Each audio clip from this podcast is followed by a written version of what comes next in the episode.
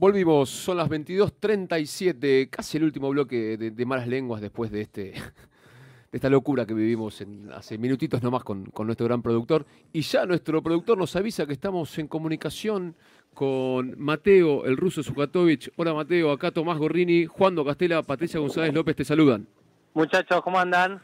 Bien, vos, bueno, gracias por, por, atendernos, Ruso. ¿Todo en orden? No, por favor, muy bien. ¿Y ustedes? Bien, bien, Bárbara. Además se te escucha clarísimo. Creo que es de las primeras veces que no tenemos eh, problemas de, comunicación al, principio. Vamos, así que, vamos. nos trajiste suerte, Ruso. Muy bien. Bueno, bueno, Ruso, gracias. Gracias por, por atendernos. Y, Ruso, finalmente se, se, se va a dar el Gran Rex. Eh, después de, tantas batallas, ¿no? Vamos a tener Gran Rex, vamos a tener presentación de, Cabildo y Juramento, vamos a tener Conociendo Rusia para, para todos nosotros. Y sí, bueno, nada, estamos viviendo en un mundo re loco, eh, donde todo se define en los últimos cinco minutos, ¿viste? Los partidos se definen en el, en el 85, no sabes bien, ¿viste qué va a pasar? Pero, pero bueno, nada. Eh, yo hace tiempo que quiero hacer este show y, y confiamos en que lo vamos a poder hacer y vamos a disfrutar mucho. Y Ruso, esto viene, a ver, viene a ser un poco como para, para terminar de, de cerrar ¿no? el ciclo Cabildo Juramento, un disco que, que tiene menos de dos años y, pasaron mil cosas, desde la salida del álbum hasta, hasta esta presentación o la postergación de las presentaciones. Lo hablábamos recién con, acá con, el equipo. Es un, es un disco que tiene eh, desde las críticas, desde nominaciones de premios, eh, parece que tenga mil años de vida y tiene solamente dos años y todavía esperamos esa, como esa manera de defenderlo, ¿no? Que, que, bueno, se va a dar también ahora. Sí, es un disco que quiero mucho, que, que a mí me, me encantó hacerlo, me dio un montón de alegrías y por suerte también a la gente le gustó mucho eh, y se merece se merece ser tocado en ese super teatro, se merece ser tocado en todo el país, así que va a suceder, o sea, eh, en, cuanto podamos empezaremos a viajar a full y disfrutaremos de, tocarlo en el Gran Rey. Y mientras tanto igual tuviste tuviste otras otras presentaciones, digamos, en eh, en formato pandemia, que fue cuando hiciste el, show por streaming, y también tuviste hace poco una gira, una gira por España. Contanos cómo fue un poco esa experiencia, primero de, volver a un país donde, donde vos bien conociste, y bueno, también cómo fue el recibimiento, cómo, cómo fue girar en estos tiempos. Sí, bueno, en este, en, entonces ya casi, no sé, un año y medio de pandemia, se hizo de todo, hubo conciertos de streaming, de, de YouTube, eh, tocamos en el verano, se abrió, después se volvió a cerrar, pasó de todo y, hace más o menos, ahora ya van a ser tres o cuatro semanas que volví a España, pero sí, me fui un mes de gira que fue un nada, fue, una, fue increíble eh, haber podido viajar, eh, tener conciertos allá, conocer al público español, vino muchísima gente, eh, cantar solo porque me fui a hacer la gira solo con la guitarra, que también fue muy especial. Eh, y fue bueno, de un punto disfrutar de nuevo de, toda esa parte tan importante que tiene el trabajo, que es salir a tocar. O sea, es una parte fundamental de lo que se trata de ser músico y, dedicarse a esto, es ir y, cantar las canciones y disfrutar de ese momento con la gente. Eh, así que me, me di ese gusto que hoy en día es... Es un eh, lujo. Es, un lujo, exactamente, es un súper lujo y me lo di a lo, a lo grande, o sea, viajando, disfrutando mucho. Eh, y bueno, nada, ahora estoy, estoy de, vuelta acá, súper contento de tener todos estos conciertos anunciados y, y también en, dos semanas viajar a Uruguay, que voy a hacer en Uruguay, en Montevideo, en, la trastienda. Mm. Voy a hacer seis conciertos allá en este mismo formato que, que fui a hacer España. Mateo, ¿cómo estás? Juan te saluda. Eh, Un gusto, Juan. Eh, sacaste dos, dos discos muy seguidos, o sea, los dos discos de Conociendo Rusia, el primero Conociendo Rusia y Cabildo y Juramento, si no me equivoco, en años consecutivos, ¿puede ser? En años consecutivos, total, fue en, distancia de un año y medio, pero años consecutivos. Bueno, es un montón. ¿Cómo fue la experiencia? ¿Fue eh, más difícil el, el, primero, el estreno, o más difícil el segundo después de haber sacado un gran disco como volver a hacer en un año otro, otro disco igual?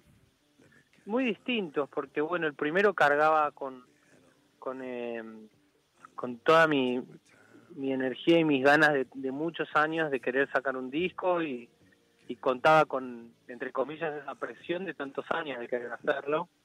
Mm. Eh, y Cabello y Juramento tuvo tuvo que, que salir a defender lo que el primero ya había hecho. Claro. Eh, pero desde, en ese punto, digamos, en ese aspecto, fueron dos discos que tuvieron, se tuvo que trabajar mucho para que salgan y, y componer un montón y fue y se lo disfruté mucho, o sea, fue súper gozado, ambos discos, el primero eh, sin esperar nada a cambio, eh, con los ojos cerrados, eh, el segundo ya desde otro lugar, pero también disfrutando mucho de, de lo que me había dado el primero. Entonces, dos discos que, que, quiero mucho y que disfruté. Y, y yo siento que te gusta el concepto, o- hoy en este, por ahí en esta onda, que ahora el concepto del disco para veces quedó un poco viejo. Eh, sin embargo, creo que los dos discos tienen como su unidad conceptual. Digo, más allá de que hoy se sacan muchos singles, eh, trabajaste como un concepto para cada disco. ¿Te gusta todavía la idea del disco?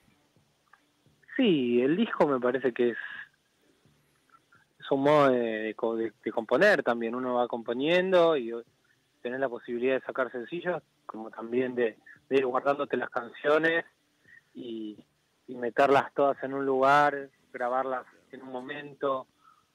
A mí me gusta eso, o sea, siento que que tiene que ver conmigo y con mi historia. Después creo que cada uno después encuentra su modo en- eh, dependiendo de eso, de, de- de qué disfruta más y qué le funciona. Mm. Eh, pero, pero a mí más allá de los funcionamientos, hacer discos me gusta y, y creo que es, que es algo un poco de vanguardia, pero, pero eh, nada, yo tengo 30 años también, entonces yo, vamos, vamos con eso. Crecí toda la vida escuchando discos. ¿Y qué, qué, qué pensás que tuvo o, que tiene Cabildo y Juramento? Que, que- se tomó tan propio, ¿no? Es. eh, quizás vos estás un poco eh, cansado de escuchar como que, eh, que bueno, que, que- por fin volvió un poco el, linaje de, de- de- del rock argentino, después de, de- de- de quizás eh, algo que, que- que estaba mutando y, y viene con vos, viene con, también con Valeria Bertoldi, esto de, de seguir este camino. ¿Qué tiene Cabildo y Juramento que, que- pegó tanto, que tiene tanto de, de- de- del país, ¿no? Me imagino, de la historia, de la historia musical. Eh, no sé, creo que es un disco que, que salió en un buen momento porque al, al primero el primero había sido muy bien recibido y había gustado mucho y, Mm, y había muchas ganas de escuchar un segundo disco, también porque el primero era muy corto, tenía siete canciones, entonces Claro, claro. te quedaba rápido con las ganas de escuchar un poco más y, y Cabildo y Juramento eh, es un disco muy distinto al primero, lo cual también es algo es algo lindo cuando los discos son muy diferentes el uno del otro. Es un poco incómodo al principio y, y placentero después porque hay realmente una nueva apuesta. Mm. Eh, y nada, y lo demás lo, lo, lo dirá cada uno, si le gusta más, le gusta menos, le gusta conociendo a Rusia, eh, le, le gusta más tal canción o otra, pero pero creo que, que es un disco que se nota que, que se trabajó mucho y que, que hay mucha pasión en el disco y, y bueno, eso es todo lo que yo sé al menos, o sea, nu- nunca sabes cómo le un disco, no, hay no existe en la receta las matemáticas para, para componer, así que nada, si, si gustó, yo contento. Y ahora, ¿cómo, cómo, cómo se sigue después de, de- de algo así, no? Tuviste, bueno, el primero que dijiste que, que tenías ahí como unos impulsos que, que, que- que tirar, digamos, en el primer disco, el segundo como una superación, y, y, y ahora que, ¿para dónde se va, no? Y vamos con otro, ya, ya tengo un disco terminado. ¿No? Mirá. ¿Cuándo hay fecha de lanzamiento? ¿Cómo, cómo, cómo viene eso? Sí, está, está ahí, está, está terminadito, va- vamos a ir sacando cosas y, Mm. y nada, dará luz pronto. ¿Y se puede saber un poco en qué, qué- qué- cómo- cuál es el concepto? ¿Cómo... Te estoy dando la primicia. Ah, no, Hay que no agradecer.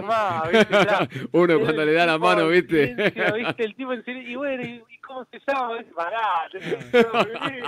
Podés cantar un pedacito. Cantar algo, claro, cantate Sí, claro, ¿viste? Y, y alguna letra podés revelar. y el nombre del álbum. claro, sí, la tapa la tenés a mano, no, no. Bueno, no, por Russo, pero suerte, nada, está buenísimo el disco. Eh, a mí me gusta mucho y, y como te digo, eh, está ahí guardadito con, con, con muchas ganas de salir. Y, bueno, y, en- y entre, y entre todo eso, lo, lo- lo que pasó en estos años, también hubo eh, canciones, y entre ellas una canción con, con, con Fito Páez, Russo, algo, Mm. algo increíble, ¿no? Con- contámonos cómo fue, cómo fue esa experiencia de una canción hermosa, si seguramente eh, esté también en el álbum, ¿no? So- sospecho. Y Fito es, viste, es, es no sé, boludo, cómo explicarte. Para mí es un montón. Eh, muy importante eh, para, para, para la- mi historia, para, para la historia de todos. eh, y, y las canciones de él están marcadas para todos, para todos nosotros, para los argentinos, los uruguayos, toda Latinoamérica. Mm.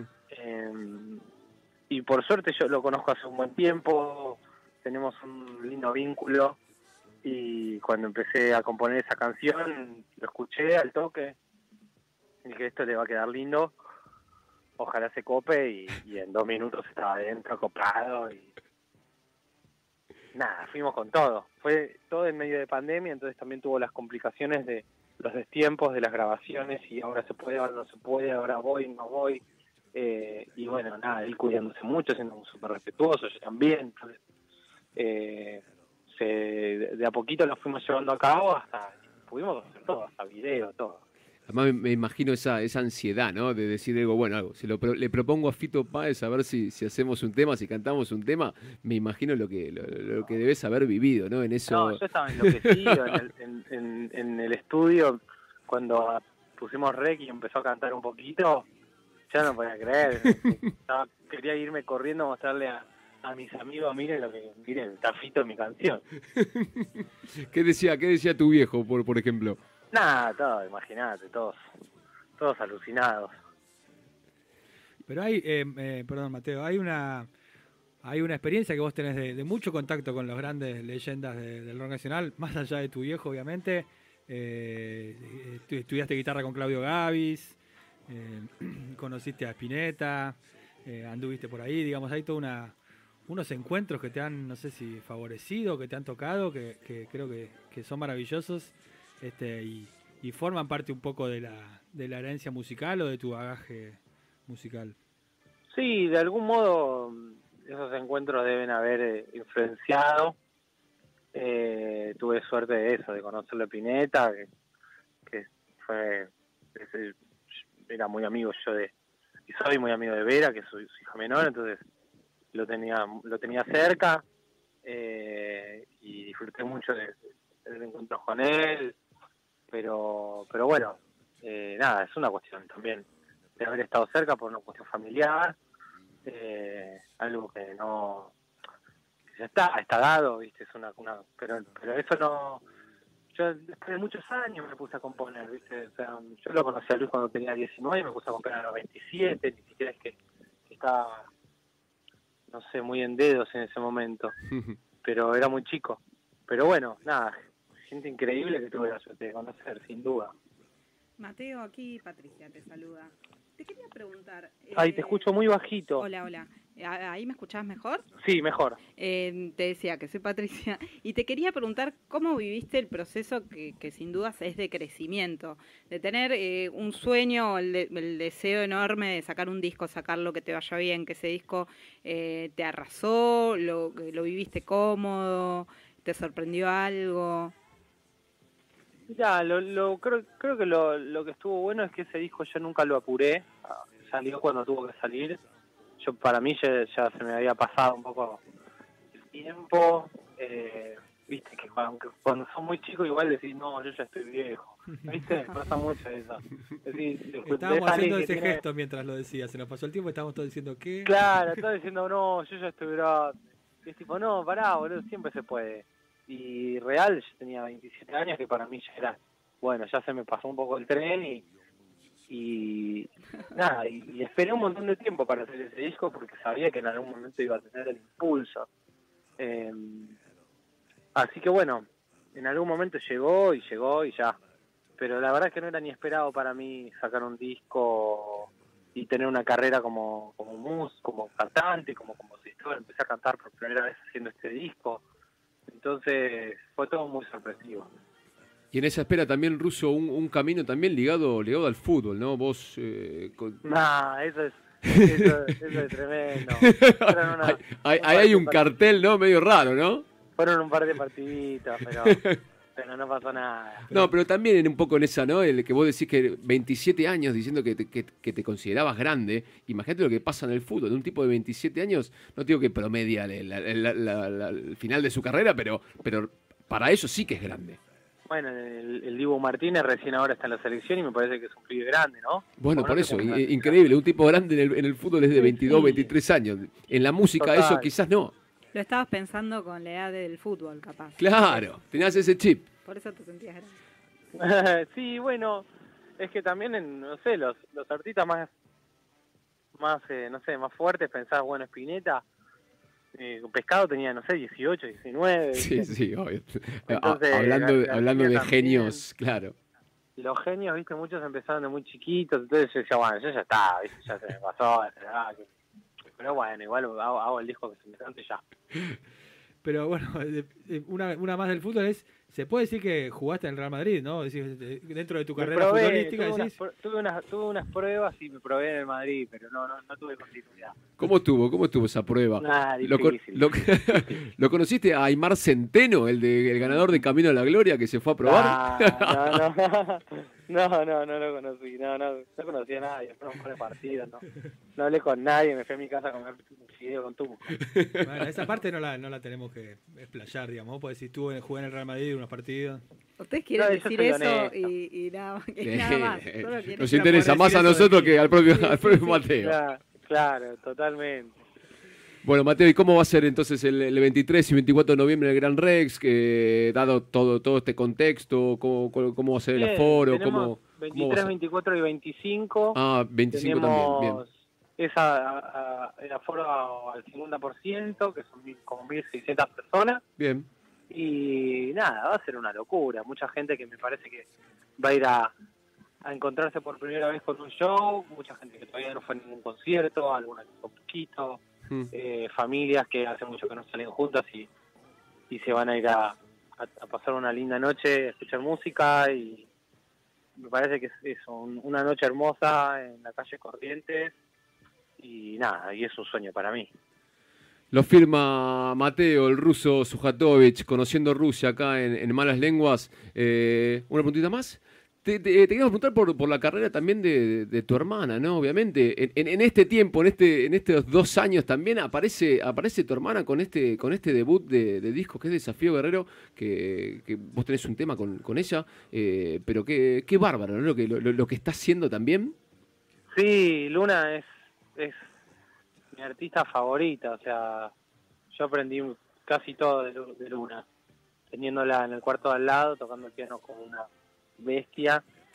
Eh, y nada, yo estoy re orgulloso, tiene un disco hermoso, eh, que lo presenta ahora el, el 9 de septiembre, Bien. eh, en, ¿cómo se llama?